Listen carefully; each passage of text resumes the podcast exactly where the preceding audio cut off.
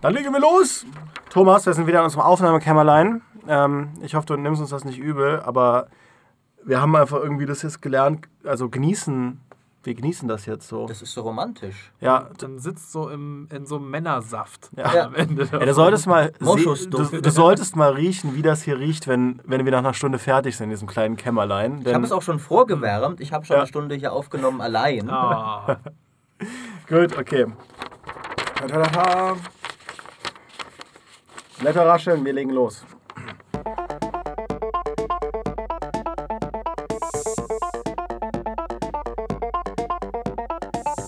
Wäre der Titel nicht schon durch den berühmten Harpo-Song gesichert, dann könnte man die GameStar ruhig auch als Moviestar bezeichnen. Denn unsere Redaktionsmitglieder sind ja nicht ausschließlich damit beschäftigt, vom Bildschirm zu hocken und zu zocken. Nein, wir gucken auch gerne Filme, während wir vor dem Bildschirm hocken. Wenn hier nicht über Spiele geredet wird, dann fachsimpeln wir über Netflix, Kinoblockbuster und Game of Thrones. Tja, und deshalb machen wir das heute auch mal im GameStar Podcast. Damit wir unserem Gaming-Namen aber auch irgendwo noch gerecht werden, geht es nicht um irgendwelche Filme, sondern um Spieleverfilmungen, also Kinoversionen von Prince of Persia, Tomb Raider und Assassin's Creed. Und da man einige Spieleverfilmungen nicht mal seinem schlimmsten Feind aufzwingen würde, weil sie ziemlich für die Füße sein können, ist das ja auch ein wunderbares Streitthema. Die perfekte Gelegenheit also, einen Kollegen an meine Seite zu holen, der wunderbar als Streithahn durchgehen würde, wenn er als Hahn das Frühaufstehen nicht so grässlich fände. Maurice Weber. Ich fühle mich perfekt charakterisiert. Dankeschön. Und Kollege Nummer zwei blickt selbst auf eine lange Karriere als Schauspieler und Serienstar zurück. Und zwar hier bei der GameStar.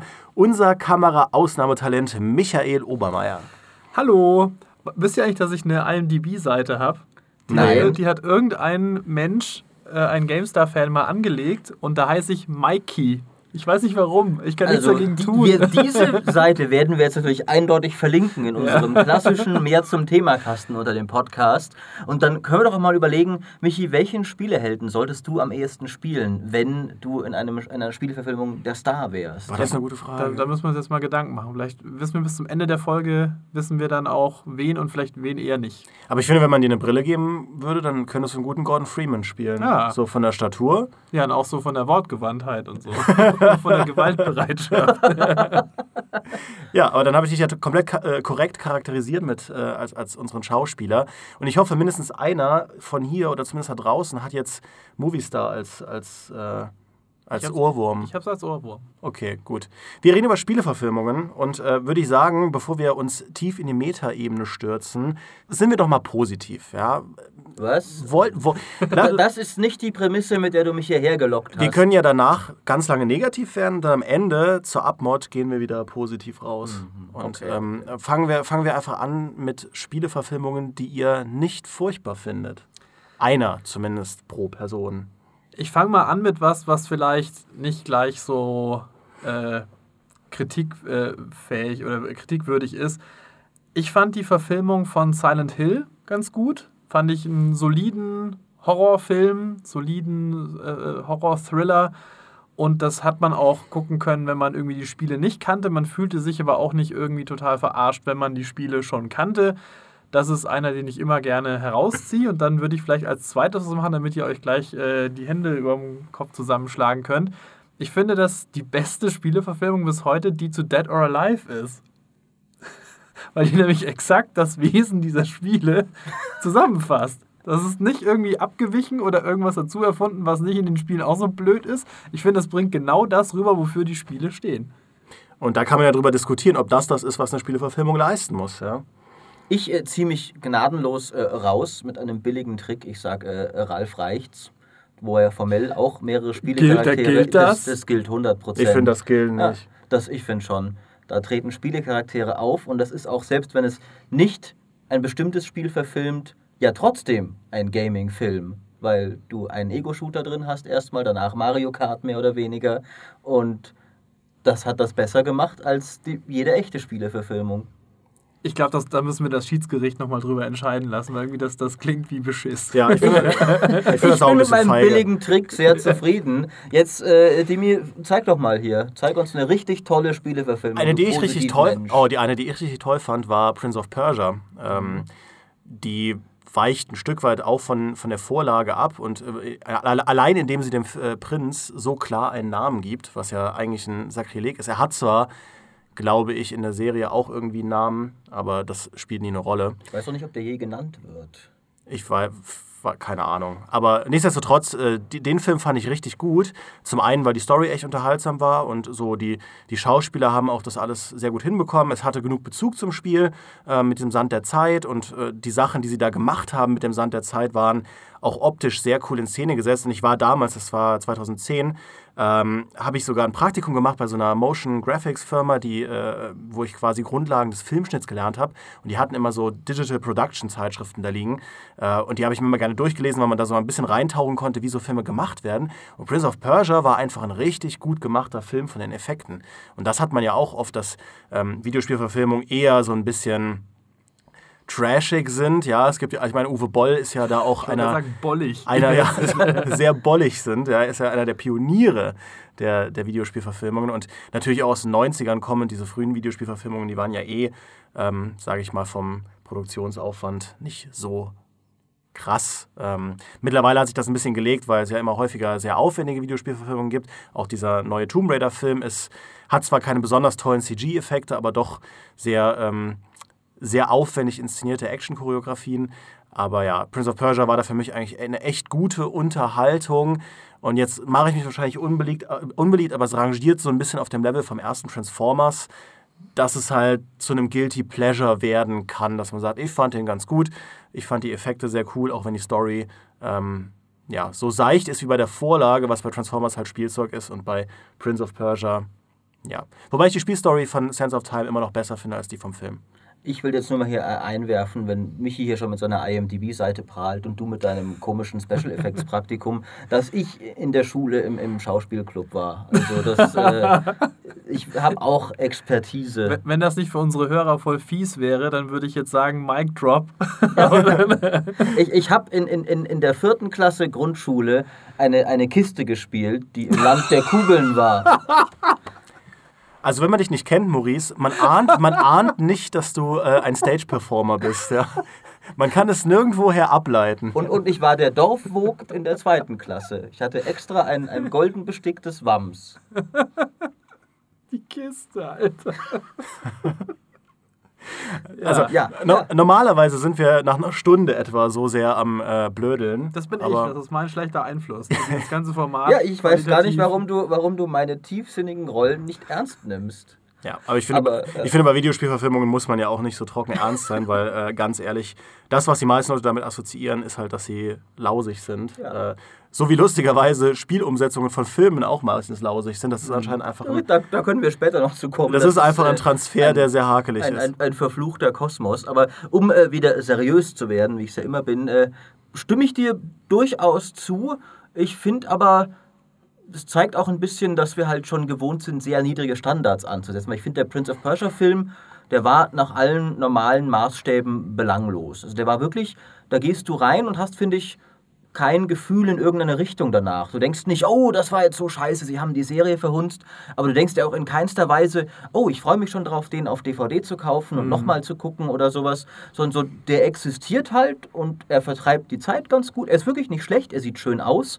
Ähm, sie haben, finde ich, schön den, den, den Look auch ein bisschen der Spiele. Sie haben ein bisschen vermischt. Er hat ja so ein bisschen die Rüstung, die er im zweiten Teil hatte und so. Er sah auch aus wie der Prinz. Äh, das fand ich ganz cool. Ähm, während sich, glaube ich, die, die weibliche Darstellerin wieder viel im Internet anhören müsste, dass sie ja nicht gut genug aussieht für Farah oder wer auch immer sie war. Ähm, aber das war ein ordentlicher Film. Aber ich finde, es sagt halt viel aus, dass das tatsächlich entweder das oder der Warcraft-Film, der aber auch nicht wirklich so toll war, schon die beste Spielverfilmung sind, die es Ich eigentlich wollte gerade gibt. sagen, ich glaube, mehr können Spiel, Spielefilme oder Spielverfilmungen sich gar nicht äh, erhoffen zu sein, nämlich unauffällig zu sein. Ja. Dass du zum einen halt nicht die Fans anpisst, zum anderen wirst du es aber auch nie schaffen, irgendwie da jetzt einen Oscar nach dem anderen mit nach Hause zu nehmen. Ich glaube, die können zufrieden sein, wenn du einfach nicht mit geballter Faust aus dem. Kino rausmarschierst. Wobei man auch sagen muss, dass sich die Spielverfilmungen auch auf Basis ihres Produktionskontexts natürlich immer sehr große AAA-Marken nehmen, um ähm, um verfilmt zu werden. Also wage ich es einfach mal zu pauschalisieren, obwohl wir hier nie pauschalisieren, was auch wieder pauschalisiert ist. Aber man hat halt eben Franchises wie Assassin's Creed oder, oder äh, eben Mortal Kombat oder, oder Street Fighter oder Warcraft, also oder Tomb Raider, eben relativ große Marken, die ja jetzt auch ähm, ja, im Fall von dem Prince of Persia schon eher, aber die halt häufig auch nicht für die genialsten Stories stehen. Also was, was äh, dass man irgendwie ein Bioshock mal verfilmt, also Videospiele mit einer richtig komplexen Story, kommt ja eigentlich selten vor. Und ich finde, ähm, jetzt, wenn ich mich so direkt erinnere, äh, dann gibt es eigentlich nur zwei Videospielverfilmungen, wo ich Hoffnungen hatte, dass es mal so ein bisschen eine komplexere Erzählung wird. Das eine war der Max Payne-Film mit Mark Wahlberg und das andere war der Assassin's Creed-Film.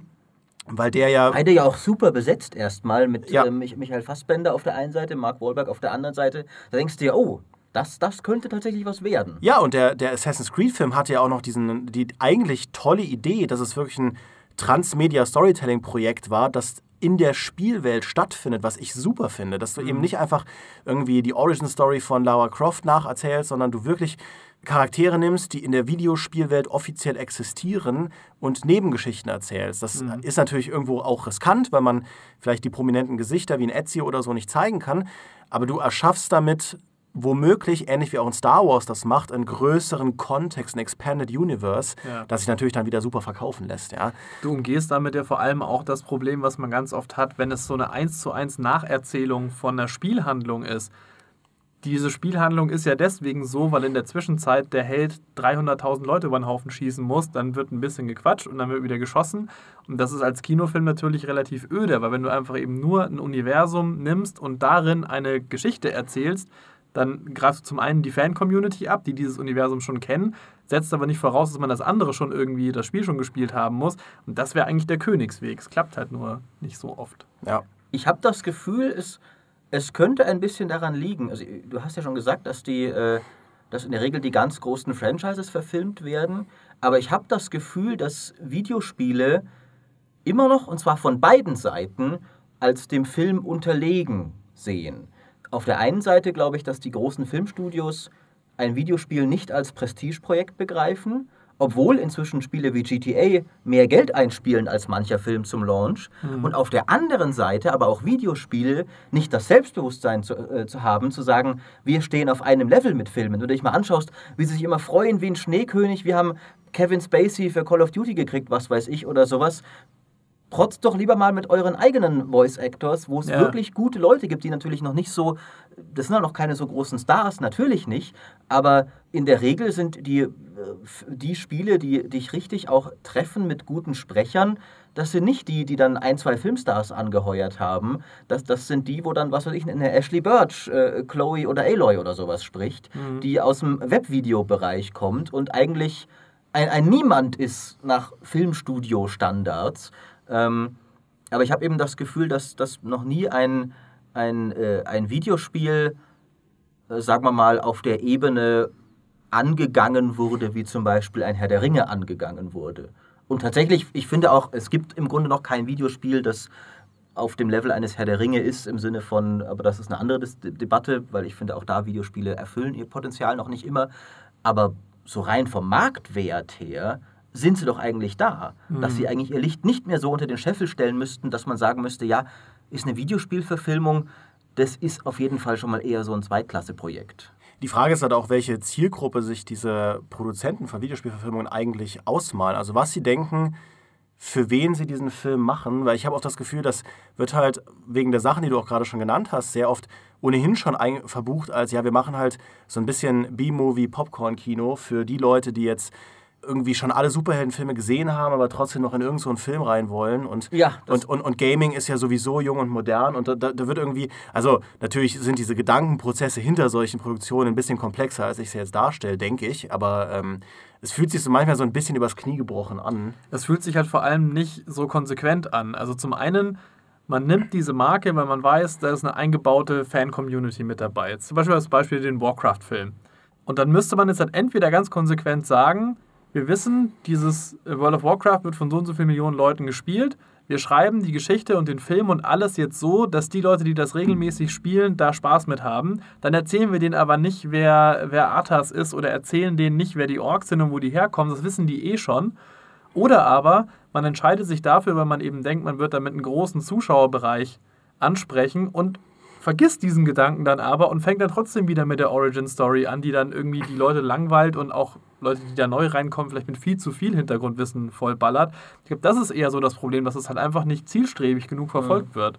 Es muss, glaube ich, der zweite Weg sein. Also, und das ist, glaube ich, zum Beispiel auch, auch Peter Jackson wird sich bei Herr der Ringe nicht hingesetzt haben und gesagt haben, ich mache den Film nur für Leute, die die Bücher gelesen haben. Mhm. Weil dann hätte er ein Zehntel des, und Herr der Ringe erneut ist ein sehr erfolgreiches äh, Popkulturgut, wo du so eigentlich sagen könntest, das kennen sehr viele, aber es ist halt doch nochmal eine andere Ebene. Das gleiche konntest du bei Game of Thrones beobachten. Die Bücher waren davor schon ein Phänomen, wenn du einigermaßen dich im Fantasy-Kosmos bewegst. Jeder wusste, was diese Bücher sind, aber ich hätte nie jemand zu jemandem auf die Straße gehen können und sagen, hey, du hast doch bestimmt auch das Lied von Eis und Feuer gelesen. Aber jetzt durch die Serie, ist noch nicht Ja. mal ein Film, ist eine Serie, kann ich auf die Straße gehen und mit 50% Wahrscheinlichkeit, wenn ich mal sage, du guckst doch auch Game of Thrones, würde er ja sagen. Mhm. Das heißt, es ist schon noch mal irgendwie, dass so ein richtig erfolgreicher Blockbuster hat noch mal ein anderes Niveau und es gibt zwar insgesamt inzwischen unglaublich viele Leute, die Spiele spielen, aber ich glaube nicht unbedingt genügend, die ein konkretes spielen, dass du sagen kannst, allein diese Zielgruppe und sonst niemand reicht uns, um einen wirklich hochkarätigen Film zu drehen. Selbst bei einem Call of Duty oder GTA wird es, glaube ich, schwierig. Ja, wobei ich auch echt sagen muss, aus meiner persönlichen Perspektive, das nur als Einwurf, ich weiß auch oft gar nicht, warum ich ins Kino gehen soll, um einen Videospielfilm zu gucken. Also selbst wenn der richtig gut gemacht ist, das war in den 90ern noch anders. Ich fand als Kind den, den Street Fighter-Film absolut klasse, Ja. einfach weil der diese Super Nintendo-Grafiken genommen hat, die ja nur so sehr vage Pixel-Rekonstruktionen von echten Menschen waren mit komplett kaputten Proportionen äh, und da Schauspieler draufgesetzt hat, wie Jean-Claude Van Damme und, und äh, Kylie Minogue, wobei man da natürlich Schauspieler in Anführungszeichen setzen muss. Und das fand ich extrem unterhaltsam. Gut, ich hatte auch äh, natürlich gar keine Ansprüche, was dem Film auch zugutekommt, weil wenn man irgendwelche Ansprüche hat, dann ist Street Fighter 2 nicht gut. Der war ja auch bei IMDb äh, immer unter den Top-Favoriten der schlechtesten Filme aller Zeiten. Und ja, mittlerweile denke ich mir, okay, was will ich denn? Also Videospiele sind heutzutage so gut und inszenieren ihre Sachen so gut. Ich hätte überhaupt kein Interesse, einen GTA-Film zu schauen, weil GTA 5, das ist so ein kinoreif gemachtes Erlebnis, das das kann eigentlich nur verlieren, wenn man das eindampft zu einer li- linearen Handlung, außer man erschafft wirkliches Kino Gold. Also man macht es wirklich auf eine fantastische Art und Weise. Wann gibt es Quentin Tarantino? Zum Beispiel, ja. Wobei man da halt sagen muss, warum dann die Spielvorlage? Also Quentin Tarantino, dem kannst du alles geben. Aber ja, das wäre, das wäre zumindest was, da würde ich ins Kino gehen. Und so auch bei einem Assassin's Creed, wenn sie mir sagen, okay, das erzählt eine Geschichte weiter aus dem Spiel, das, da kann ich als Fan sagen, da, da bin ich neugierig, was dabei rauskommt. Aber sonst, oder eben auch bei einem Warcraft, wo du eine Vorlage nimmst, also das, das alte Strategiespiel, wo ja die Story sehr abstrahiert war und du am Anfang dann deine, deine Title-Crawl-Cutscenes hattest und sonst das alles immer sehr, sehr weit weg war von der richtigen filmreifen Handlung und das dann mal umsetzt als so ein Kino-Epos, das kann ich auch verstehen. Aber ähm, man braucht eben, finde ich, also ich brauche zumindest sehr spezielle Gründe, um mich für so eine Videospielverfilmung zu interessieren. Da reicht es halt nicht zu sagen, ja, wir machen jetzt einen Lara Croft-Film, wo ihr sie dann nochmal mit einer Schauspielerin sehen könnt. Weil du das eben gesagt hast mit dem Street Fighter-Film, ist mir ja gerade wieder was in Erinnerung gerufen worden, warum sich da bei mir vielleicht die Wahrnehmung so ein bisschen geändert hat. Weil für mich war damals der Street Fighter-Film das Größte, was es jemals gab. Also so dieses, wenn man in der Zeit aufgewachsen ist mit auch so Disney-Heften wie Limit und sowas, wo dann halt immer auf dem Cover Schwarzenegger oder Van Damme oder sowas drauf war. Und jetzt kommt halt ein Actionfilm mit Van Damme, der halt die Hauptrolle in einem Street Fighter-Film spielt. Für mich war das damals, das hatte so einen Botschaftercharakter. Jetzt kommt hier mein nerdiges Spielehobby in den Mainstream und natürlich habe ich das zu unterstützen, damit dieses Hobby vorankommt. Jetzt sind wir aber an dem Punkt, Videospiele brauchen keine Filmbotschafter, um irgendwie Millionen von Leuten anzusprechen. Und deshalb führt es halt in den meisten Fällen bei mir eher zu Augenrollen, wenn ich höre, das und das wird jetzt verfilmt, als dass ich dann sage, uh, endlich kommt das auf die große Leinwand. Das ist genau, was ich eben vorher auch meinte, so ein bisschen diese Videospiele hätten es nicht mehr nötig eigentlich, so dass ich habe eben das Gefühl, diese Einstellung ist doch noch irgendwie da, so das ist dieser oh dieser große Schritt, wir werden verfilmt, äh, ist ja auch ein großer Schritt, aber irgendwie so, also wie ihr sagt, ein GTA zum Beispiel braucht es nicht mehr, weil ein GTA ist schon ein neuer GTA-Release ist äh, fast wie ein neuer Star Wars-Release. Also nicht unbedingt Episode 7 jetzt nach 20 Jahren auf einmal wieder, äh, nach 10 Jahren, äh, aber wenn du dir mal anschaust, eben wie das damals auch gelauncht wurde, überall hingen ja Plakate und sowas. Das ist genauso ein Entertainment-Event. Und dann finde ich es umso befremdlicher und faszinierender, dass an diesen Verfilmungen dann trotzdem sehr oft Leute hocken, die offensichtlich keine Ahnung, keinen Bock und keine Leidenschaft für die Spiele haben. Also bei, bei Assassin's Creed zum Beispiel, ich weiß nicht, ob irgendwer, die Schauspieler nicht, aber das kannst du nicht unbedingt erwarten, das ist ja auch bei Sachen wie Game of Thrones und so, aber ich glaube auch Regisseur und Drehbuchautor und sowas sind dann nicht unbedingt. Lustig, lustig, dass du das sagst, weil ich habe ja tatsächlich mit denen geredet. Ähm, genau. Ich war ja, ich war damals, glaube ein paar Monate vor Filmrelease war ich in London auf so einem exklusiven Pressescreening, wo man die ersten 20 Minuten schauen konnte von dem Film, noch überhaupt nicht in der Post-Production so richtig überarbeitet. Und danach konnte man mit äh, dem Regisseur und äh, Marion Cotillard und mit äh, Fassbender ein bisschen quatschen. Ja, und da waren Darf ich kurz anmerken, die, die Kiste, von der ich neulich geredet habe, das war natürlich die Hauptrolle. Also, alle anderen waren Kugeln. Behaltet das im Kopf, wenn ihr euch jetzt, wenn ihr jetzt Dimi hier zuhört, wie er äh, Michael Fassbender und Marion Cotillard interviewt hat, ja, äh, der hat schon, er keine Wochen Kiste. ja. vorher die Kiste interviewen können. Ja, genau, genau, genau. Oder selbst mal irgendwie was kreativ leisten, ne? Halt hier. Was soll ich sagen? Ich bin einfach, deswegen bin ich Spieleredakteur geworden, weil ich kreativ selbst nichts kann. Ähm, genau, dann habe ich halt mit, diesen, mit, den, äh, mit den Schauspielern gesprochen und lustigerweise waren da sonst nur, ich weiß nicht, wie man das am besten zusammenfasst, Lifestyle-Journalisten. Also Journalisten, die eher über die Schauspieler schreiben und dann eher so Fragen stellen wie, wie war das denn auf den deutschen Autobahnen für dich, Michael? Du kannst ja auch Deutsch. Ist das für dich ein schönes Gefühl, auf den deutschen Autobahnen zu fahren? Und ihr denkt jetzt, das, das denke ich mir aus, aber ich denke ich denk mir das nicht aus.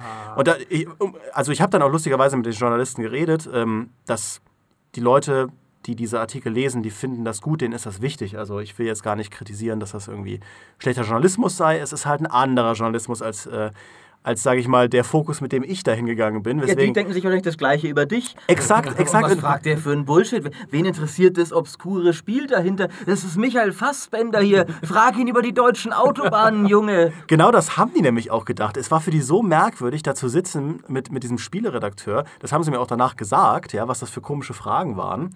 Und die einzige Frage, die sie halt cool fanden, war, äh, als ich eben den Fassbender gefragt habe, ob er selbst mal gezockt hat, so als Kind. Und dann fing er dann an, über Atari-Sachen zu reden. Und dann haben wir dann eben gegoogelt, was das für ein Spiel war, irgend so ein, so ein, so ein Helikopterspiel, ähm, was du nur erkennst, wenn du weißt, dass es eins ist, weil diese Atari-Grafiken halt sind, wie sie sind.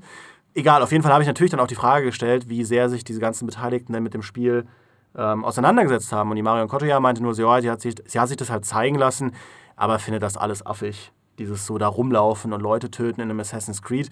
Äh, wenn sie sich irgendwie auspowern will und irgendwie Gewalt ausleben will, dann boxt sie halt auf den Sandsack, wo ich mir denke, ja, das ist auch der einzige Grund, warum ich Spiele spiele, nämlich um Gewalt äh, ähm, ab, abzulassen. Damit wir uns in der Redaktion nicht boxen. halt, äh, das sind halt die zwei Lebenswege. Die Hm. eine Person hockt dann hier jetzt in dieser stickigen Kabine und podcastet mit zwei anderen komischen Leuten, die ein IMD-Profil und eine Kiste, Kistenrolle als einzigen Claim to Fame haben, während die andere dann Supermodel-Star-Schauspielerin wird. Ich würde natürlich nicht tauschen. Ja, Sehr gut.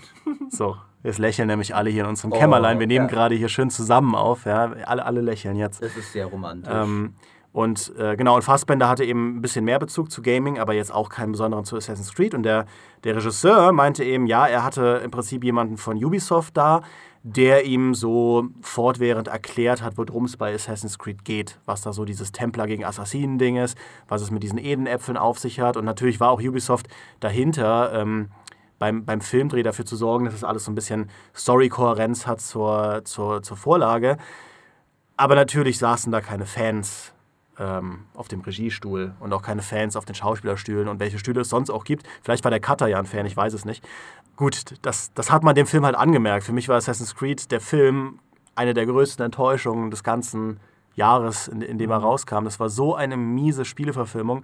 Äh, Und gerade dadurch, dass es offiziell Canon ist mit den Spielen, und viele Leute mögen ja die Gegenwartsgeschichte sowieso schon nicht, und ich war eher ein Verteidiger dieser Gegenwartsstory, war das, es war so ein riesiger Sargnagel, den man da reingedonnert hat, ja, mit einem Templer-Hauptquartier mitten in London, wo ein riesiges Templerkreuz oben drauf ist, wo ich mir denke, so, also wenn die Assassinen es nicht auf die Kette kriegen, dieses riesige Gebäude mit dem Templer-Logo auf der Front zu finden in London, dann haben sie auch nicht verdient, das zu gewinnen. Das war nur einer von, von hunderten äh, Fehlern oder eins von hunderten Problemen, die Aber dieser Film ist das doch genial, weil das habt ihr noch nicht verstanden.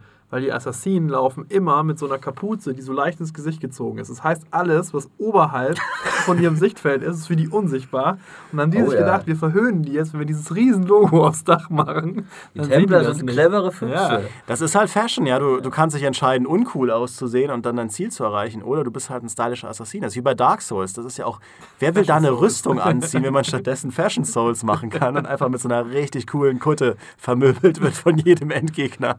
Ja, aber ich finde das, äh, um erneut darauf rumzuhacken, das zeigt halt wieder die niedrigen Standards, mit denen an so eine Spieleverfilmung rangegangen wird, ja. Der Regisseur hat keine Ahnung, macht nichts. Drehbuchautor hat keine Ahnung, ist auch nicht so schlimm. Ich meine, wie gesagt, es ist ja nie so, dass alle Schauspieler sich auskennen, aber du hättest doch Herr der Ringe nie jemandem gegeben, der dann in Interviews geht, Peter Jackson geht hin so, ich habe Herr der Ringe nie gelesen, ich finde auch eigentlich diesen Fantasy-Kram, den der komische alte Engländer da geschrieben hat, ziemlich ein Unsinn. Das wäre doch, und auch bei Game of Thrones, Klar, nicht jeder Schauspieler, aber die beiden Drehbuchautoren, die Showrunner, die müssen natürlich, die haben erstmal den Buchautoren getroffen, den George R. R. Martin, der hat ihnen das nur gegeben, weil sie ihn im Dialog überzeugt haben, dass sie das geil umsetzen werden. Und sie haben es geil umgesetzt.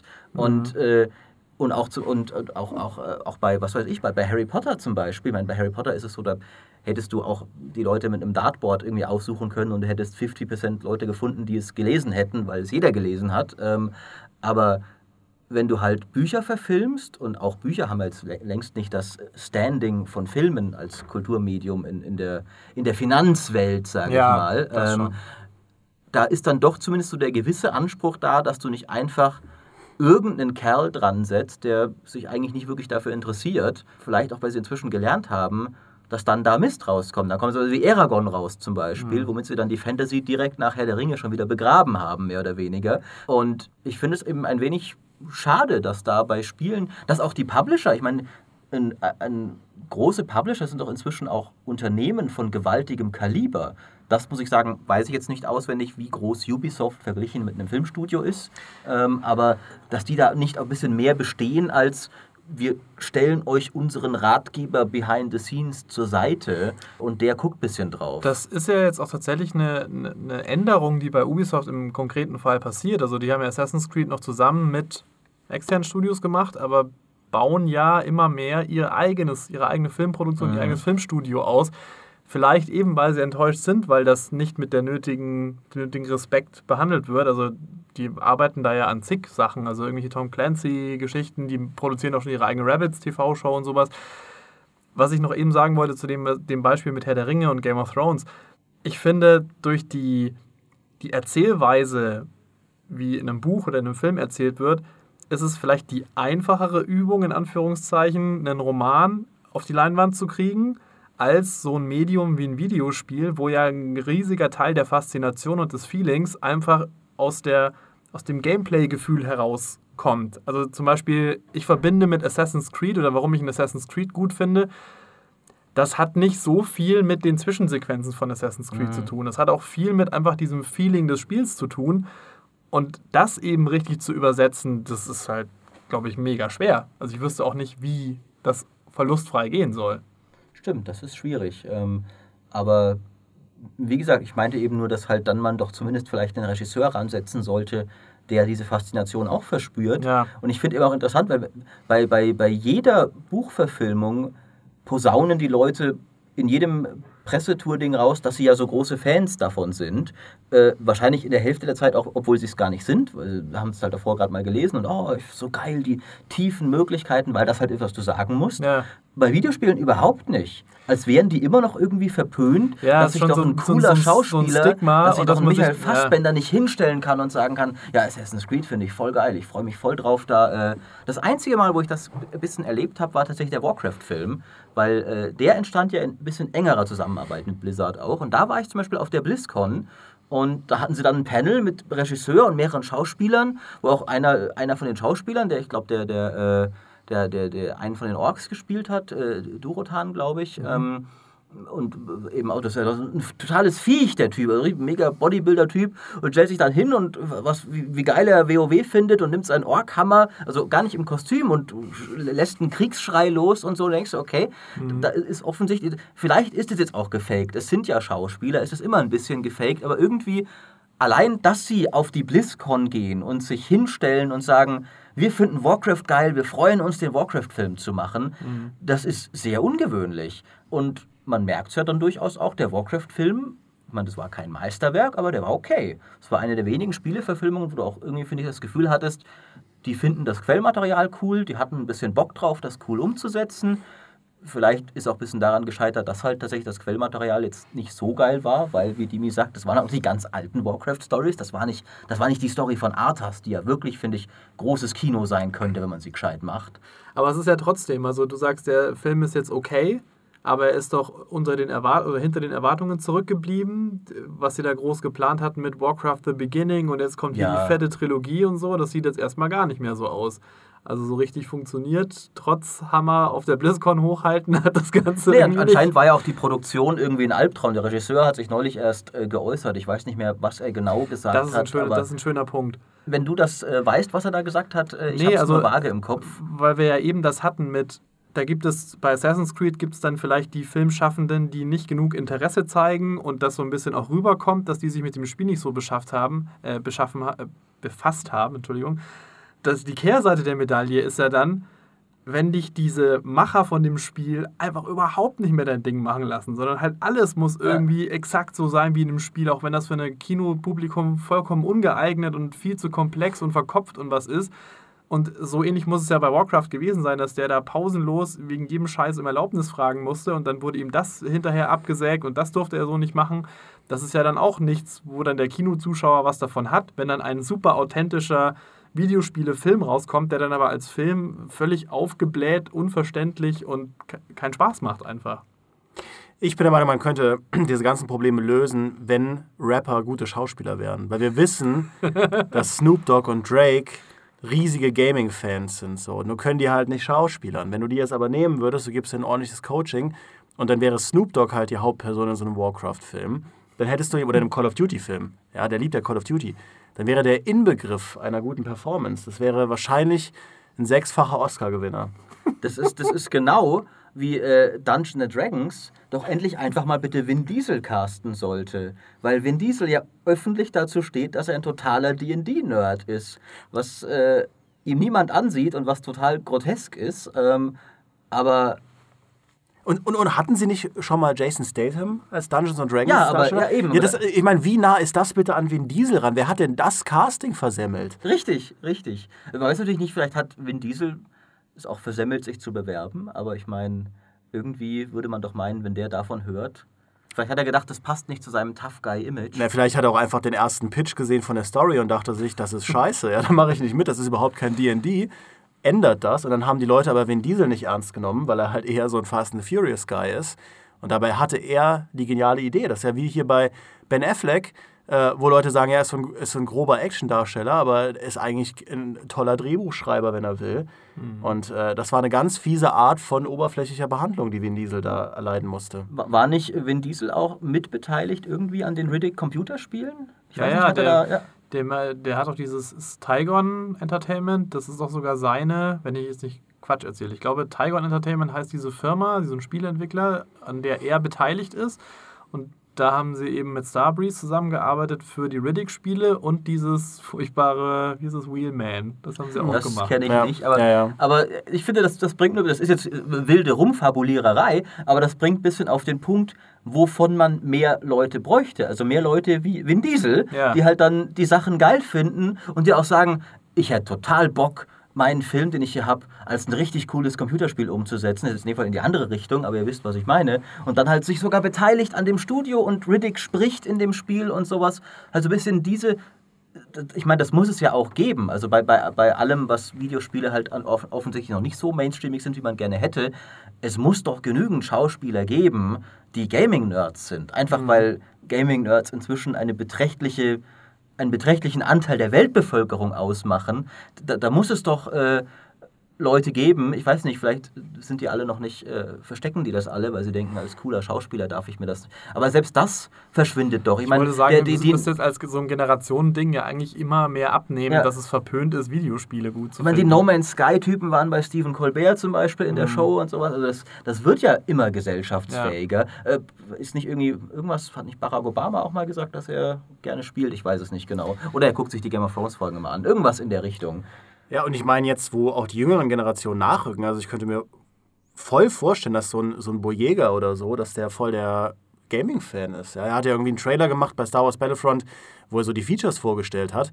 Wenn der mir erzählt, also wenn der mir erzählt hätte, oder zumindest irgendwie, wenn man mir- erzählen würde, dass der genau weiß, wovon er redet, ich hätte das geglaubt. Ja, das ist was anderes, ähm, als wenn jetzt irgendwie ein, ein sehr betagter ähm, Schauspieler gecastet wird und da irgendwie, und du merkst halt richtig, er leiert halt gerade so einen Werbesprech runter, ja. Ähm, und, aber bei, bei einem Boyega, da denke ich mir so, come on, der hat doch garantiert schon mal Playstation war, gespielt. War das nicht Bojega, der damals irgendwie DICE angetweetet hat mit, Leute, jetzt macht halt mal eine Singleplayer-Kampagne für Battlefront, fände ich irgendwie geil. Und dann haben die so irgendwie zurückgeschrieben, ja, we look into that. Und dann haben sie ja ab, wahrscheinlich ab dem Zeitpunkt den auch als Posterboy für, du machst jetzt für den zweiten Teil hier noch PR und alles gut. Ja, siehst du mal. Ja. Das, das kann gut sein. Dass ich, ich, glaube, da, ich glaube, du hast recht, ja. Wisst ihr, was eine, eine große Gefahr noch ist? Und da muss ich mir in die eigene Nase packen, weil eine der erfolgreichsten Videospielverfilmungen und Verfilmungsreihen sind die Resident Evil-Filme, wo es ja endlos viele davon gab. Jetzt bezeichne ich mich selbst als einen riesigen Resident Evil-Fan. Also ich mag diese Spiele, ich habe mir diese ganzen bescheuerten Geschichten alle über die Jahre drauf geschafft und bin da auch total im Thema. Und trotzdem, ich schaue mir jeden von diesen Resident Evil-Filmen an. Ich bin, wenn der erste Trailer dazu kommt, immer mega gehypt, gehe in den Film, bin mega enttäuscht und ich lerne nichts daraus. Und genau das ist das Problem und damit kommen die halt auch immer damit wieder durch. Weil allein dieser Name reicht ja schon, dass ich sage, hier, take all my Ja. money.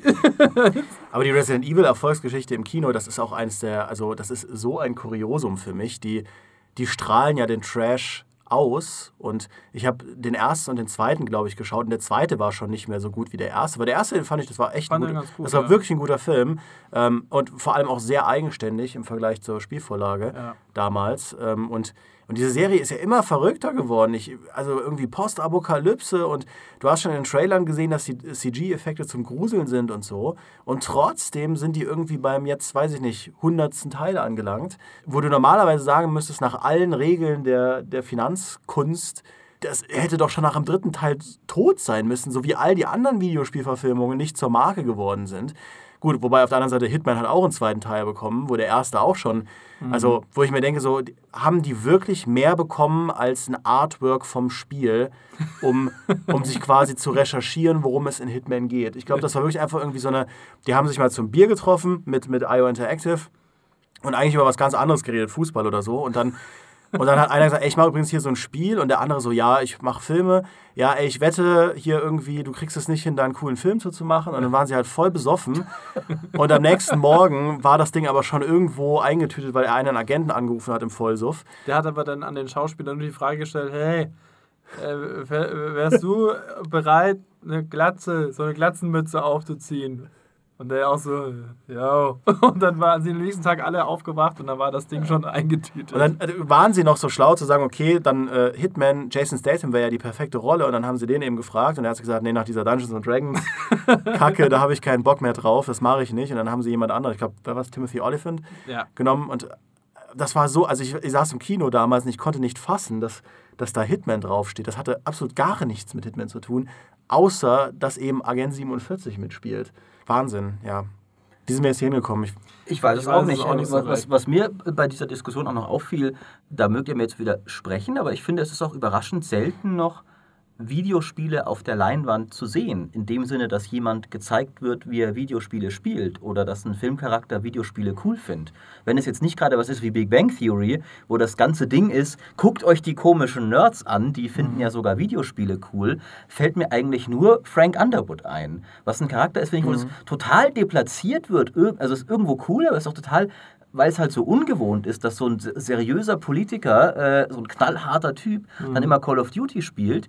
Aber ich finde, es gibt nicht so oft Charaktere, wo es einfach als völlig normal gezeigt wird. Natürlich ist der Gamer, weil Ja. jeder zweite heutzutage Gamer ist. Ähm, Ich glaube, das hängt so ein bisschen auch mit den Produktionsabläufen zusammen. Also was man ja ganz oft hat, ist dann entweder es ist blatant Product Placement, Ja, also halt stimmt. irgendwie, es wird sehr deutlich, dass es jetzt gerade eine Werbeeinblendung ist, die bezahlt ist, oder aber man hat für diese Szene keine blatant Product Placement Werbeeinblendung gekriegt, deswegen wird dann irgend so ein selbst gemockuptes, schlechtes Spiel, was Stimmt, aussieht, als wäre es ja. 20 Jahre alt, gezeigt. Oder aber man Videospiele tauchen halt in der Form gar nicht auf, weil es halt wieder dieses Stigma hat, mit, "Äh, das sind diese komischen Nerds und unser cooler Action-Charakter darf aber jetzt Ja. keine Videospiele spielen. Ja, äh, it goes all over the place. Aber was ich auf jeden Fall noch einwerfen will, ich glaube tatsächlich, dass es auch sehr schwierig ist, diesen Medientransfer zu machen von einer Videospielstory hin zu einer Filmstory. Was eigentlich kurios ist, weil Videospielgeschichten ja eigentlich so die Struktur von Filmen gerade im AAA-Bereich kopieren. Du hast äh, Cutscenes, die genauso inszeniert sind wie Filme, die mit Kameraeinstellungen arbeiten, die mit Voice-Acting arbeiten, wo, wo äh, auch im Plot es darum geht, irgendwelche Story-Wendungen und so weiter einzubauen. Trotzdem klappt der Transfer zum Film dann nicht und ich glaube, das liegt echt daran, dass man an Filme und Bücher, und da haben wir auch schon häufig mal drüber gesprochen, wenn es irgendwie um Storytelling ging, ähm, dass man da einfach andere Erwartungen hat. Ein Zwei-Stunden-Film, wo du, wo du ähm, da auf deinem Sessel hockst und dich auf nichts anderes konzentrierst als auf die Geschichte, ähm, entweder hat dieser Film so einen visuellen Schauwert, dass dir die Story nicht mehr wichtig ist, ja, was man ja bei vielen Marvel-Blockbustern immer mal wieder hat, Oder oder, Transformers, oder Transformers, ja, hast. oder du, du hast eben eine Story, aber dann achtest du auf die Story. Und dann sind so Sachen wie Charakterisierungen wichtig, dass das auch irgendwie innovativ ist, dass da innovative Figuren da sind, dass es unvorhersehbar ist. Ähm, das sind alles Kategorien, die bei einem Videospiel immer häufiger oder häufiger mal hinten runterfallen, weil du auch mit dem Spielen beschäftigt bist. Weil du Ja. halt das Ganze zockst und weil dieses Interaktive eine eigene Faszination ausübt, beziehungsweise ein eigener Motivator ist, der gleichwertig neben der Story steht. Vielen Ja. Leuten ist es dann deshalb einfach nicht so wichtig. Ja? Und du hast natürlich diese Story-Projekte, die ähm, im Gaming-Bereich sowas wie ein Bioshock, wo auch die Interaktivität sehr verwoben ist mit der Geschichte, das ist dann sehr toll. Ähm, aber oft genug sind Gaming-Stories einfach nicht besonders. Also zum Beispiel hier bei Prince of Persia, Sands of Time hat eine wirklich schöne Geschichte, aber ein Warrior Within und ein Two Thrones und auch diese neuere Sachen, ich glaube, diese Stories funktionieren als Film einfach nicht so gut, weil, weil einfach die Plots an sich nicht cool sind und du also nicht irgendwie sehr komplex sind. Und dann brauchst du eben einen Filmregisseur, der das versteht, der das auch umsetzt und ein Skript draus macht, das spannend ist und dich fesselt. Und aber gleichzeitig hast du ja auch dieses Zielgruppenproblem. Willst du wirklich irgendwie so eine komplett geniale Geschichte erzählen bei einer Action-IP, AAA? Also ich finde, dieser Transfer gestaltet sich sehr schwierig, weil es einfach grundverschiedene Medien sind. Und, und es gibt ja ein Problem, das sehr viele äh, Spiele gemeinsam haben, das nur für die Spiele kein Problem ist, nämlich ein schwacher Hauptcharakter. Das ist halt für einen Film ein absolutes No-Go. Aber selbst Bioshock zum Beispiel, der Hauptcharakter ist ja ein Niemand. Also der hat, ich will jetzt niemand nicht spoilen, der hat schon eine wichtige Rolle, der hat auch eine Backstory, aber der hat wenig Persönlichkeit. Das hat einen guten Grund, sowohl einen storytechnischen als auch einen spielmechanischen, weil es halt ein Ego-Shooter ist, du spielst den selbst. Ja. Später ein bisschen mehr, Booker DeWitt hat dann ein bisschen mehr Persönlichkeit. Oder auch so, du kannst ja, du kannst ja kein Half-Life mit Gordon Freeman verfilmen. Du müsstest ja eine Persönlichkeit dir ausdenken für Gordon Ja. Freeman. Oder, oder ein Zelda, da müsstest du ja ausdenken, was Link eigentlich für einer ist. Oder viele andere Spiele auch. Also selbst Spiele, die eigentlich eine gute Story haben, entfalten diese gute Story über andere Charaktere, mit denen der Spieler interagiert. Aber das ist was, was fundamental im Film nicht funktioniert, weil der Film braucht den zentralen Charakter, der stark ist. Was ich mir so in Vorbereitung auf diese Folge halt überlegt habe, weil es ja immer wieder hochkocht mit diesem Bioshock sollte verfilmt werden. Gab ja auch irgendwie mit Gore Verbinski da schon Bemühungen und dann ist der da wieder weggegangen. Ich kriege es nicht hin, vor meinem geistigen Auge mir vorzustellen, wie ein Bioshock-Film aussieht. Eben durch dieses, man ist die äh, Kamera, First-Person-Shooter. Dieser Charakter ist eben so vage, hat auch bestimmte Gründe, aber so ist das halt. Ich kann mir das gar nicht vorstellen, jetzt so eine Szene, also klar, wie Rapture aussieht und so, aber dass da mit einer festen Kameraperspektive jetzt irgendjemand so durch. Mhm. Hingegen, wenn ich mir überlege, wie wäre ein Mass Effect-Kinofilm, geht super. Kann mir sofort vorstellen, wie das wäre, weil es einfach mit dieser Third-Person-Kamera, man sieht die Leute immer, die Charaktere haben also noch irgendwie ausdefiniert, die sprechen halt einfach viel mehr. Da würde das super funktionieren, aber bei Bioshock sehe ich halt nichts. Nicht zu vergessen die Tatsache, dass der, die halbe Story über Tonbänder erzählt wird, die du findest. Äh, Genau. Aber äh, kommen wir doch mal da ein bisschen zum, zum Konstruktiveren. Ähm, wie könnte denn für euch eine gute Spieleverfilmung aussehen? Also wa- was wäre für euch da ein, ein erfolgreicher Weg vielleicht? Vielleicht auch ein konkretes Spiel, wo ihr denkt, das würde sich cool verfilmen lassen, aber auch im Allgemeinen, wa- was, was wäre für euch ein guter Ansatz?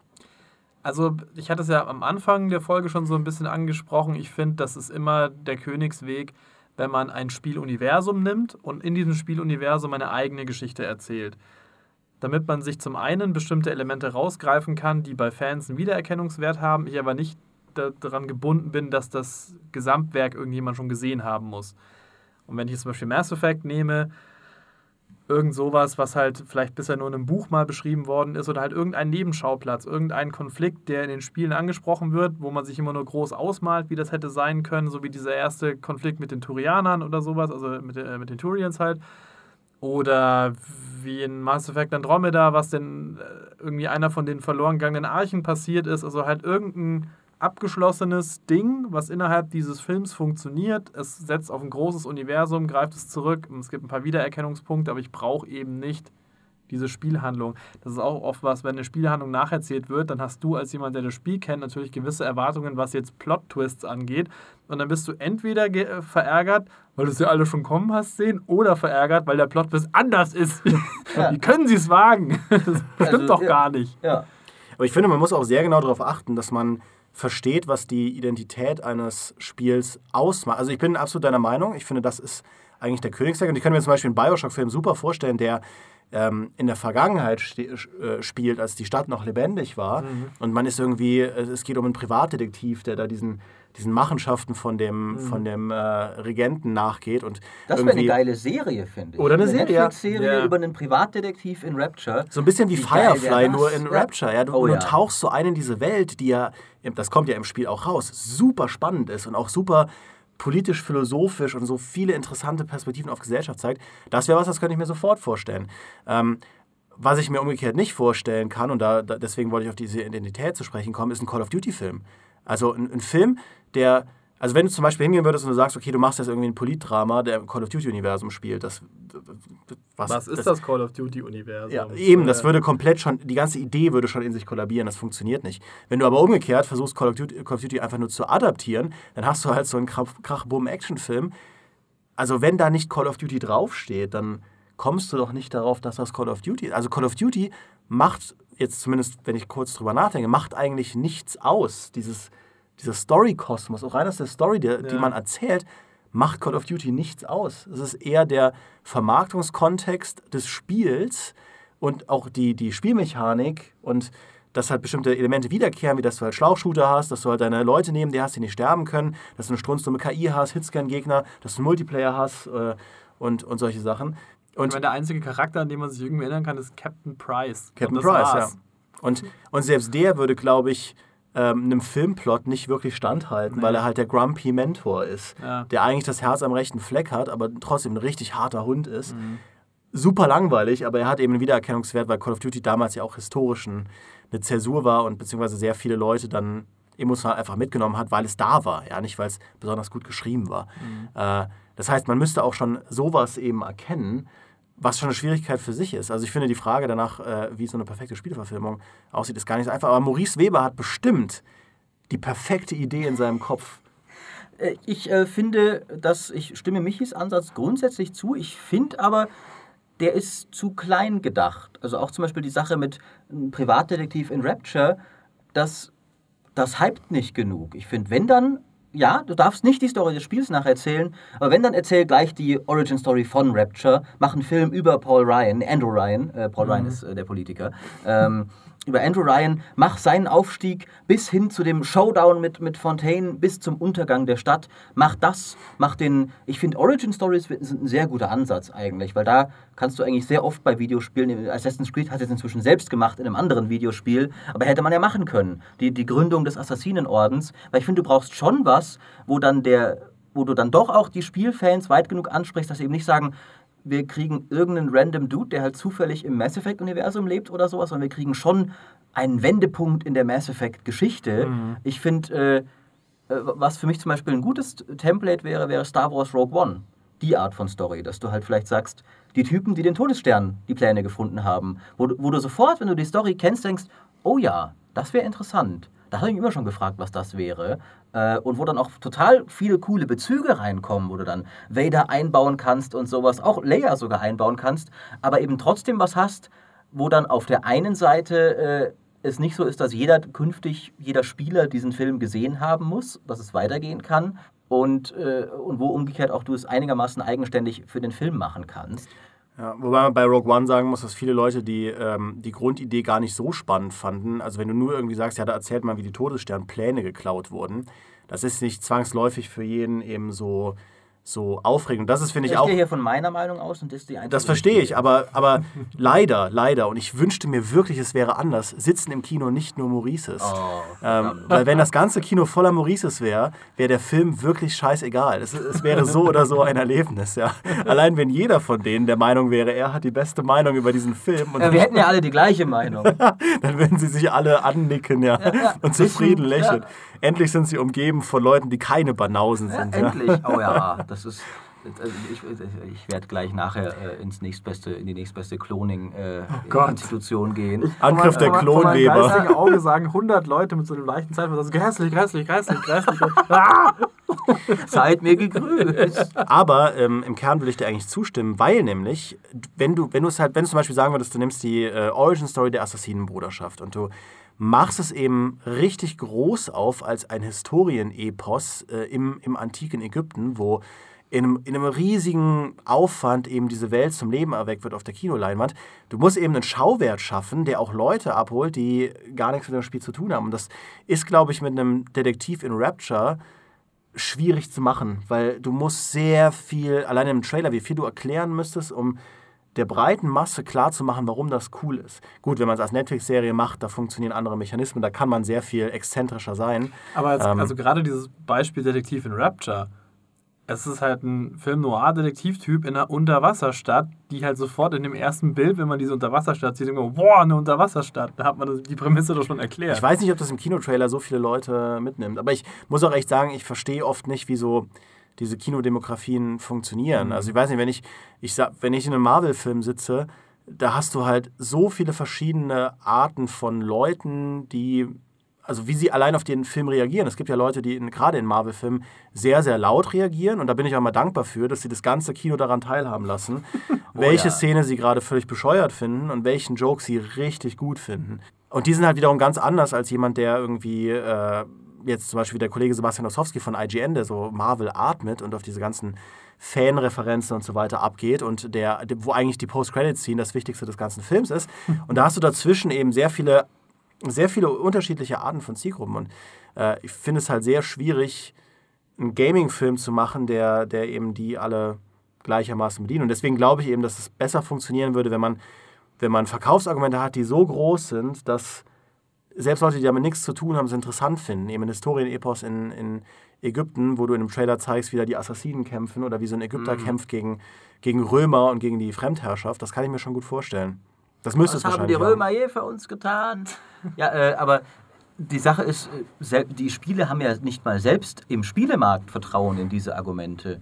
Bioshock Infinite hatte ja das langweiligste Cover eigentlich, das je ein Spieler hatte, ein, ein Spiel hatte, nämlich ein weißer Kerl mit einer Shotgun vor einer amerikanischen Flagge. Und der Ken Levine hat das mal erklärt. Warum? Weil jeder, der Gaming versiert ist und weiß, was Bioshock ist, der weiß schon, dass das seltsam ist. Der braucht nicht Columbia und Elizabeth vorne drauf. Aber an wen sich das richtet, ist halt den Typen, der in den Mediamarkt geht, durch die Regale schaut und denkt, was ist geil. Und der denkt dann, das sieht einem geilen Action-Ding aus. Und wenn da so ein komischer Songbird-Roboter vorne drauf wäre, würde er das nicht denken. Ich, meine, ich weiß nicht, ich finde das tatsächlich für den Macher von Bioshock eine überraschend pessimistische Einschätzung der Welt, aber ich meine, der Typ ist schon eine Weile im Geschäft. Äh, Es wird nicht völlig aus der Luft gegriffen sein. Man sieht ja, finde ich, heutzutage eigentlich doch, dass, sagen wir mal, das Sonderbare doch mehr Erfolg haben kann, als man denkt. Wenn man sich jetzt gerade anschaut, irgendwie Shape of Water gewinnt den Oscar und Sachen wie Altered Carbon ist ja auch, klar, halb klassisches Noir, aber auch einige sonderbare Konzepte dabei und, und sie werben auch tatsächlich recht offensiv in den Werbeplakaten eher mit dem Sonderbaren. Also Mhm. mit den Menschen in, es gibt ja über diese Werbeplakate gab es ja die Menschen in, der, Säcken in, in den Säcken da drin. Da wurde ja nicht irgendwie so eher einfach in einem Film Noir-Background gezeigt. Mhm. Irgendwie ein Mann muss die Wahrheit finden oder sowas. Das war wirklich das. Ähm, also vielleicht sind da Spiele auch zu Mir fällt pessimistisch. zu dieser ganzen Geschichte mit dem Cover noch eine absolut sinnlose Anekdote ein.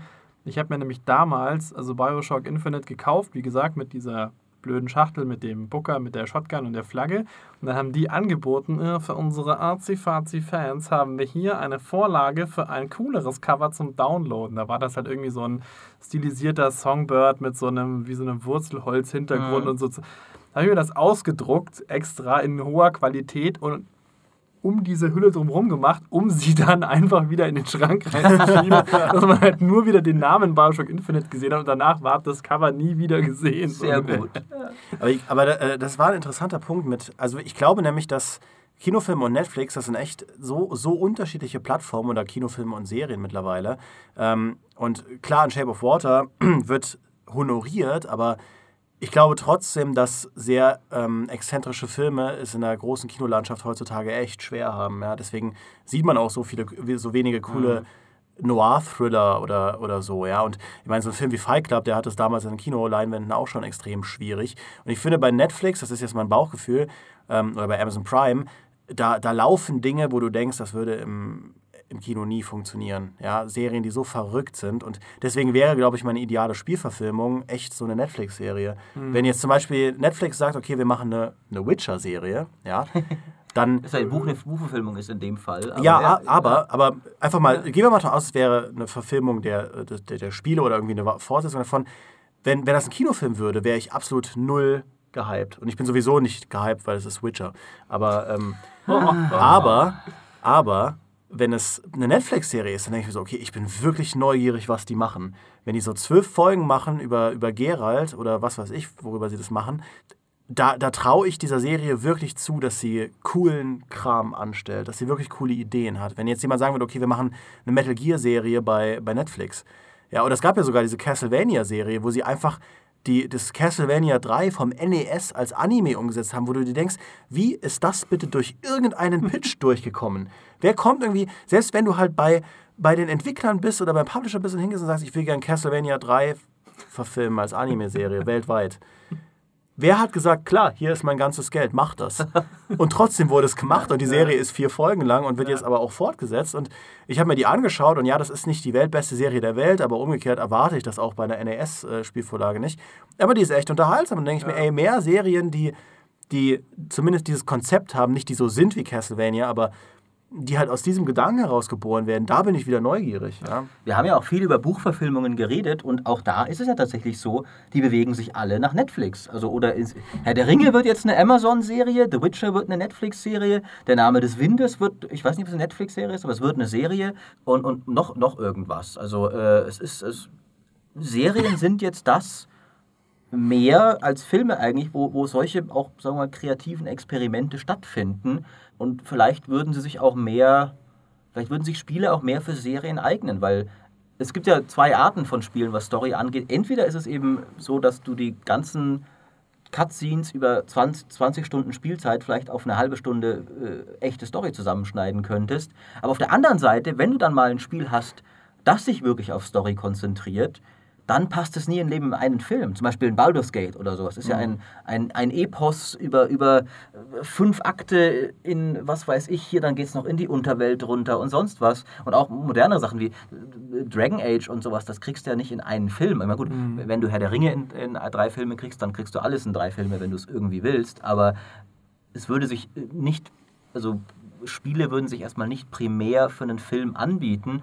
Und ich finde gerade Spiele, die gerade Vorreiter bei Spiele-Stories sind ja die Episodenspiele. Also die Telltale-Spiele und vor allem Life is Strange. Life is Strange wird ja auch als Serie umgesetzt. Nicht als Film, sondern als Serie. Wird es? Ja. Tatsächlich. Weil das finde ich nämlich interessant. Ich glaube, also natürlich, wir haben ja eben drüber gesprochen, was lässt sich gut umsetzen, was, lässt- was lässt sich nicht gut umsetzen. Ich glaube natürlich, diese Telltale-Spiele, die lassen sich perfekt als Serie umsetzen, weil die halt schon so sind, ja. Aber Eigentlich natürlich. musst du ja nur das Interface noch Du musst nur das ausblenden. Interface ausblenden und, und, und diese Andeutung von Entscheidungen, die für Ja. die meisten, also mittlerweile sowieso nicht mehr so, so krass sind. Ähm, nur da ist es auch viel weniger interessant. Ich finde es halt interessant bei den Ja. Spielen, wo eben, zum Beispiel Warcraft finde ich eigentlich die Idee voll interessant, diese alten Strategiespiele als Filme umzusetzen. Ähm, deswegen bin ich, finde ich es krass, dass äh, ausgerechnet Life is Strange eine Serie bekommt. Äh, was, was kann denn das an Mehrwert bieten gegenüber der Vorlage? Das ist eine gute Frage. Ja. Jetzt haben wir die ganze Zeit darüber gesprochen, wie das ist, wenn man ein Videospiel zu einem Film macht und man nimmt dann halt das Universum oder die Story. Wie steht ihr denn zu so Sachen wie diesem Film, ich glaube aus dem letzten oder vorletzten Jahr, dieses Hardcore, also ein Film, der so tut, als wäre er halt ein Ego-Shooter?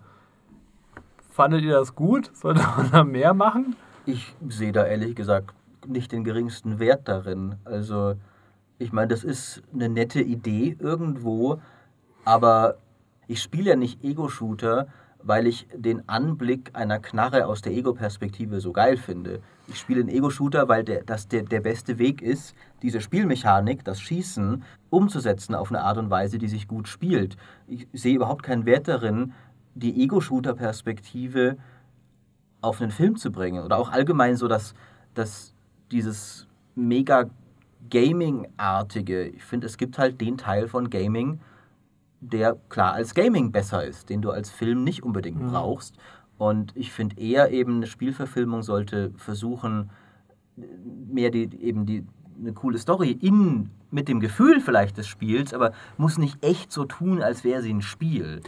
Ich finde, das ist, da, da kannst du mal drüber lachen, das ist lustig dann, aber da entsteht kein wertvoller Film bei. Das ist ja auch ähm, eine, mittlerweile eigentlich so eine, so eine negative Bezeichnung, wenn man sagt, Filme verhalten sich wie Videospiele. Das haben sie damals bei Pearl Harbor schon gemacht, dass sie gesagt haben, diese Luftgefechte, das ist halt wie in so einem Game. Ja, oder ähm, also ich finde zum Beispiel, also ich, wenn ich merke, irgendwie Vide Filme funktionieren zu sehr wie Videospiele, dass du halt, was bei Marvel-Filmen ja oft so ist, dass du am Ende einen Bosskampf hast.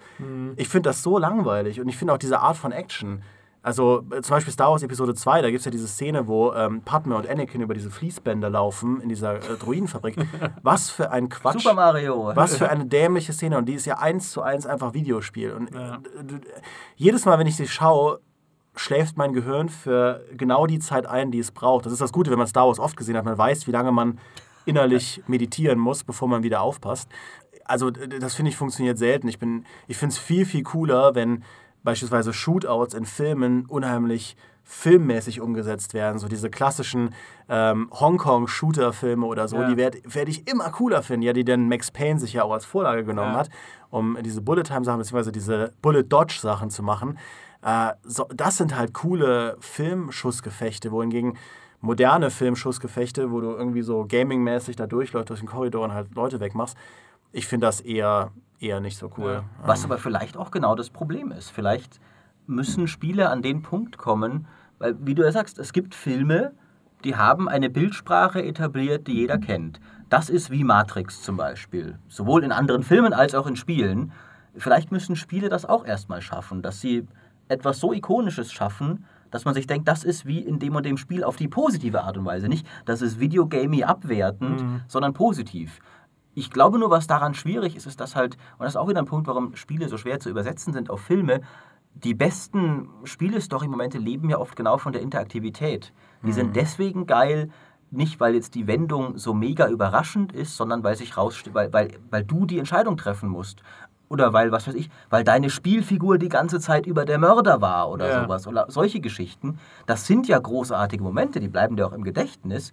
Aber wenn du sie einfach nur von außen beobachtest, verlieren sie extrem viel. Ich meine, andererseits, gut, es gucken auch total viele Leute Let's Plays von solchen Spielen. Ich wollte gerade sagen, weil du jetzt eben meintest, ähm, in Bezug auf diesen Hardcore-Ego-Shooter-Film, du willst die Ego-Perspektive ja nur, weil das eben die beste Art ist, um halt mit einer Waffe zu schießen.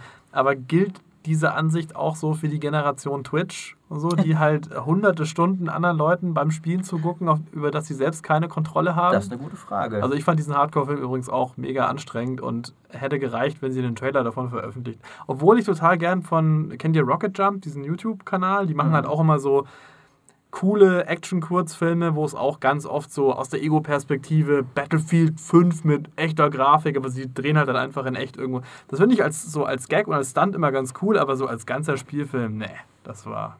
Aber, aber ich muss auch sagen, ich finde ganz generell so POV-Filme äh, furchtbar anstrengend, die nur aus Ego-Sicht sind. Die gibt es halt selten. Ähm, Ja. Wir sprechen übrigens von Videospielen, nicht, was ihr wieder denkt. Das kommentiere ich jetzt gar nicht erst äh, und leite gleich mal über. Was ich auch noch schwierig finde, gerade an dem Ansatz, den wir jetzt besprochen haben, dass du eine andere Story im Spieleuniversum erzählst, ist, dass du halt damit in der Regel den Hauptcharakter verlieren wirst. Manchmal ist es nicht wichtig, aber andererseits zum Beispiel, willst du jetzt will, will irgendwer einen Horizon Zero Dawn Film ohne Aloy sehen? Ähm, aber das in ihre Story einzubinden, ist ja schwierig. Die Welt ist natürlich trotzdem geil, aber wenn sie jetzt sagen würden, wir erzählen irgendwas in der Welt und irgendwo von einem anderen Kerl, der irgendwo anders lebt äh, und die Figur, die du eigentlich am tollsten findest, nämlich deine gespielte Hauptfigur, spielt gar keine große Rolle. Das kommt halt wirklich auf das Universum an. Ich glaube schon, dass es äh, viele Spiele gibt, wo das echt nicht funktionieren würde, weil die Spielfigur so eng mit dem Szenario verbunden ist. Aber andererseits versuchen es ja wirklich fast alle großen Marken, indem sie diese ganzen Bücher auf den Markt hauen, diese ganzen Gaming-Bücher. Und da, da ist es ja genau so. Du hast diese Mass Effect-Bücher, die irgendwie in die Vergangenheit reisen. Äh, nicht in die Vergangenheit, ich meinte die äh, Dead Space-Bücher, die in die Vergangenheit reisen. Die Mass Effect-Bücher wechseln aber auch ihre Protagonisten. Es gab ja sogar ein Buch zu, ähm, zu Mass Effect Andromeda. Funktioniert auch selten. Die scheitern halt an mehreren Punkten. Das ist auch oft, dass einfach die Story als Buch, und da sind wir wieder eben auch bei der Parallele zum Film, dass es in einem anderen Medium einfach nicht so gut funktioniert, ähm, weil du die ganze Action zum Beispiel wegstreichen musst und dann merkst, dass beispielsweise die Gesellschaft von irgendeinem Spiel, die da gebaut wird, gar nicht so interessant ist und gar nicht so spannend ist. Jetzt bei dem Dead Space zum Beispiel. Ähm, aber ja, das stimmt schon. Also Aber äh, nochmal, um auf Dead Space zurückzukommen. Dead Space braucht doch nicht, wie heißt der Isaac Clarke? Dead Space könnte doch auch als Horror-Ding, kann das doch Ja. auch mit Jack Johnson irgendwo sein. Ja, aber hat, hat ähm, dieses Universum jenseits von der Geschichte von Isaac Clarke noch so viel Fleisch, dass man da noch viel mehr erzählen kann? Also, sie haben es ja wirklich probiert. Sie haben ja äh, auch irgendwie dieses Dead Space Extraction, was dann für die Wii rauskam, dieser Rail-Shooter, der dann die Vorgeschichte erzählt. Das ist ja auch alles nicht schlecht. Ich finde, das sind auch ganz interessante Geschichten. Aber für viele Leute sind sie eben nicht interessant genug, als dass sich das halt so, so äh, expandieren konnte. Ja. Gibt es denn eurer Meinung nach, äh, weil wir jetzt, wir waren jetzt wieder sehr pessimistisch, finde ich gut natürlich, Ja. Gibt es in eurer Meinung nach Spiele, Spieleuniversen, Spielefiguren, die wirklich aktiv nach einer Verfilmung schreien? Also wo ihr sagen würdet, das wäre A, könnte es richtig geil werden und B, ich würde das auch wollen, weil ich glaube, es könnte das Spielerlebnis bereichern. Boah. Ja, da stelle ich die Ich habe vorhin die. Lauscher aufgestellt, als Demi dieses Beispiel gemacht hat mit Metal Gear Fernsehserie und dachte, jetzt, was? Gibt's das? Nee, das, das hat sich gerade ausgedacht. Okay, ich bin leise. Weil das fände ich irgendwie cool, aber je mehr ich drüber nachdenke, umso mehr habe ich auch das Gefühl, dass Metal Gear davon eben lebt, dass es eben dieses total bescheuerte Riesenstory-Konstrukt ist. Und da jetzt einen kleinen Teil rauszuschneiden und das irgendwie als ein Einzelding zu machen, ich glaube, das funktioniert nicht so gut. Vielleicht eher als, als so Netflix-Serie, aber ist dann wieder eine Nacherzählung? Ist es dann was ohne Snake? Ist es, wobei, muss man sich auch präzisieren, welcher Snake? Nee, ich glaube, Metal Gear geht doch nicht so gut. Weiß ich nicht. Ich hätte jetzt im ersten Moment an Pokémon gedacht, aber dann ist mir eingefallen, ich denke an Pokémon, weil es da eine coole Serie gab. ähm, von einem Ash Ketchum, der, der in einer Zeitschleife gefangen ist und seit 15 Jahren nicht älter wird. Ähm, aber mir fällt echt gerade gar nichts ein. Maurice, du, hast auch, wenn, du würdest die Frage doch nicht stellen, ohne selbst was im Kopf zu haben. Du wartest doch nur ab, bis du reden kannst. Also, oh, jetzt kommt garantiert, stimmt, ja. garantiert Tetris und dann bringst du dich selbst als der Kasten ins Gespräch. Damn, damn! Wieder mal. Äh, eine Sache, die ich, äh, und, und, und ich äh, äh, enttäusche jetzt alle, die jetzt vielleicht irgendwas hochgestochen Analytisches von mir erwarten, was, was glaube ich geil funktionieren würde als Actionfilm, wäre Devil May Cry. Weil du hast eine enorm charmante, coole Hauptfigur. Du hast eine Story, die eh schon so wirr ist, dass es völlig schnurz ist, ob du noch irgendein Kapitel aus Dantes Karriere als äh, Dämonenjäger erzählst. Du hast jede Menge coole Figuren. Du hast eine Mythologie, die vage genug ist, dass äh, damit machen kannst, was du mehr oder weniger willst. Es ist vielleicht ein bisschen zu weird, weil Devil May Cry würde ja eigentlich schon mit fettem Budget gemacht werden wollen, weil du willst ja Kämpfe gegen riesige Dämonen und sowas. Und dass dein Typ dann so ein Albino im roten Trenchcoat ist, ist vielleicht dann den Studiobossen ein bisschen schwer zu vermitteln. Das ist übrigens Ähm. aber, glaube ich, der Knackpunkt, weil sich doch die Devil May Cry Community schon voll eingepisst hat, als halt für dieses Remake Dante auf einmal. Es war ja auch scheiße! Nein, war es nicht, es war fucking awesome. Nein!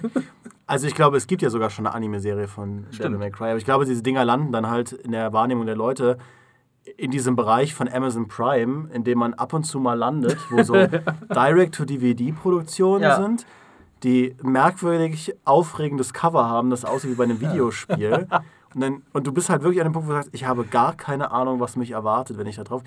Mein, mein Mitbewohner hat letztens irgendwie sowas angeklickt, irgendwie Sky Captain irgendwas. Und dann war es halt so ein wilder Ja, Steampunk-CG-Piratenfilm. mit, mit Jude Law, oder? Nee, da, da, da war kein echter Schauspieler dran beteiligt, das war alles künstlich. Oder, oder es war mit Jude Law als Sprecher.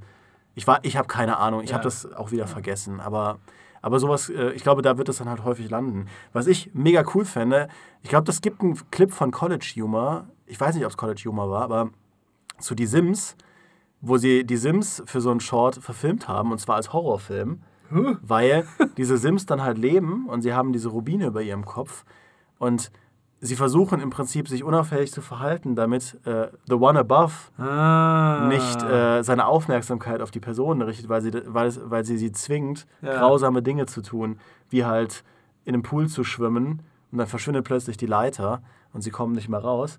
Die Sims als ein Horrorfilm, wenn das jemand machen Das würde, Aber erinnert mich äh, an, an äh, There Will Be Brawl. Das ist, das? eine, das ist eine fangemachte äh, Serie zu, äh, zum Mario-Universum. Ja.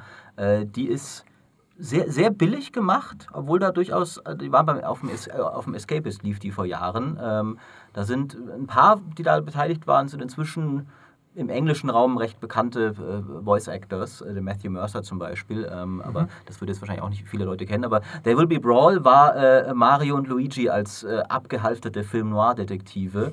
Und du hattest halt zum Beispiel äh, Kirby als Hannibal Lecter, als den Kannibalen, der eingesperrt war, weil er so ein Monster ist. Eben einfach dieser riesige rosa Ball mit den scharfen Zähnen, der alles frisst und der richtig einschüchternd ist. Und da hattest du verschiedene Mafia-Bosse. Ganondorf war zum Beispiel einer, ähm, äh, Bowser war ein anderer. Mario war so ein, so ein abgewrackter Kerl, der halt einfach keinen Bock mehr auf die Welt hatte, weil äh, im, im äh, Mushroom Kingdom ständig Leute entführt werden und das macht ihn einfach fertig. Das war, äh, das war unterhaltsam. Das war natürlich überhaupt keine akkurate Verfilmung. Aber Samus als Stripperin, die dann natürlich in der blauen Latex-Uniform rumläuft, äh, äh, interessante Umsetzung, sagen wir mal. Zu deinem Sims-Horror-Dings fällt mir gerade ein, das könnte auch so eine Black Mirror-Folge sein, weil da gab es auch manchmal schon Folgen, die so in die Richtung Stimmt. gingen, wo dann im Computer, in der Computersimulation, die aufpassen müssen, dass der, der Allmächtige sie nicht erwischt. aber ich habe noch ein aufrichtiges Beispiel. Oh, jetzt kommt's. Hotline Miami. Hotline Miami als Film Ja, fände stimmt. ich so fantastisch, weil Hotline Miami lebt als Spiel von diesem Rhythmus, den es hat. Und dadurch, dass es aber so pixelig verzerrt ist, merkt man oft nicht, dass in Hotline Miami echt eine ganz cool erzählte Geschichte steckt, mit total verrückten Mhm. Ideen und auch der, der Style, der dahinter liegt, dieses 80er Jahre, New Retro, Neon, Synthi, so ein bisschen wie Drive auch Ja, von, der, sagen, von, der, Drive. von, der, von der Musikinszenierung, aber auch von der Idee des Charakters. Ähm, so, ein, so ein Typ, der eben Telefonat, äh, Telefonanruf bekommt, wo eine Stimme ihm sagt, du musst den und den töten. Und das entwickelt sich halt zu so einer merkwürdigen Gewaltorgie und er hat halt nur so eine, so eine College-Jacke an mit so weißen Ärmeln und einem schwarzen Torso und dann Ja. aber, aber auch diese Tiermaske auf dem Kopf.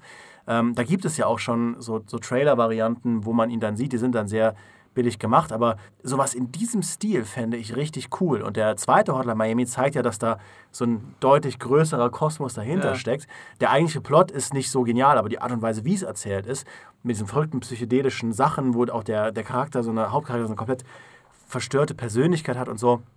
Boah, das würde ich mir cool vorstellen. Und das hätte auch eine komplett eigene Identität, weil natürlich würde es nicht diesen Rhythmus haben, den das Spiel hat. Dieser Gameplay-Aspekt wäre komplett weg, aber ich glaube, es würde durch, diesen, durch die, die, den Look und die Geschichte, die es erzählt, wäre es trotzdem interessant und spannend.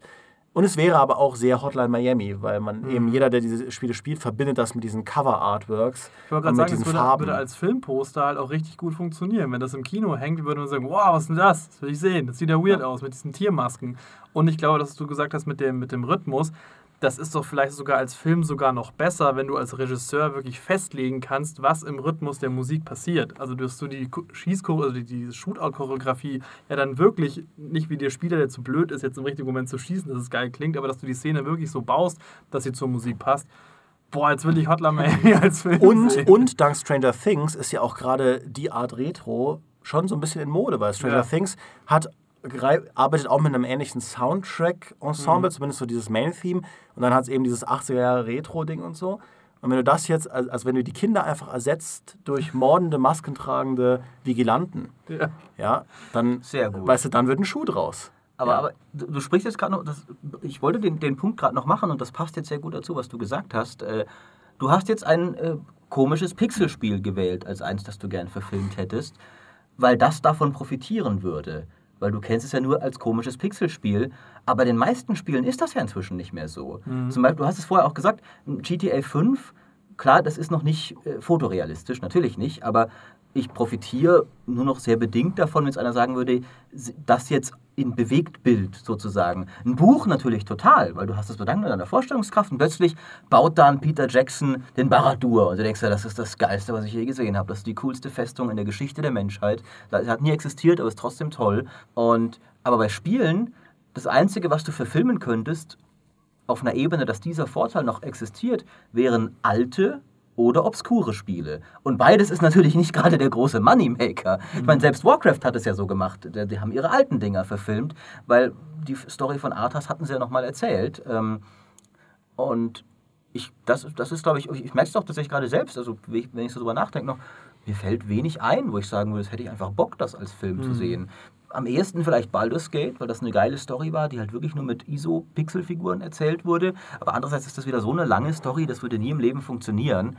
Das, ja, ähm, ich würde würd sagen, wir, wir können allmählich mal äh, in Richtung Schluss uns begeben und vielleicht noch einen Wunsch oder eine Prognose für die äh, Zukunft machen zu Spieleverfilmungen. Wenn ihr wollt, kann ich auch anfangen, weil ihr eh wieder auf mich zurückkommt, nachdem euch nichts eingefallen ist. Eine Sache, auf die ich tatsächlich Bock hätte in Sachen Spieleverfilmungen, das wird wahrscheinlich nie passieren, aber ich kapiere nicht, warum Blizzard sich überhaupt abgibt mit äh, Realverfilmungen. Die müssen doch einfach nur ihr eigenes Animationsstudio hernehmen und sagen, wir machen den Warcraft-Film, wir machen ihn 100% digital und es wird das Geilste, was ihr je gesehen habt, weil die das drauf haben. Ich meine, ich vermute mal einfach, äh, klar, natürlich ist das so, diese, diese Studios sind überhaupt nicht ausgerüstet, um wirklich einen Feature-Film zu machen, aber die Qualität, die die abliefern oder auch diese äh, die äh, Zwischensequenzen von, äh, von The Old Republic, einfach den Leuten sagen, Blur macht einen Star Wars, ne? genau, Blur, macht einen Star Wars-Film in der alten Republik, ich will sowieso mal einen alten Republik-Film haben. Da- Ich meine, diese, diese, Star Wars, diese, diese Sequenzen waren die besten Star Wars-Filme der letzten 15 Jahre und da schließe ich die meisten releaseden Filme mit ein. Ja, aber da hat auch niemand geredet. Ja, Da wird auch nie gesprochen, da wird immer nur gekämpft. Und sobald ach, die ein bisschen Dialog gab es da schon. Hey, Vorsicht!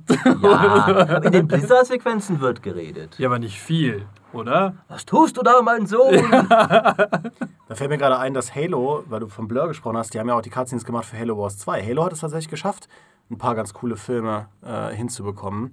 Aber das war, glaube ich, auch, äh, da waren wirklich die, die Spielmacher komplett am Hebel, was Ja. in diesen Filmen umgesetzt wird. Das war so wie Star Wars mittlerweile auch sein Expanded Universe hat, aber eben aus Spielerperspektive. Ja.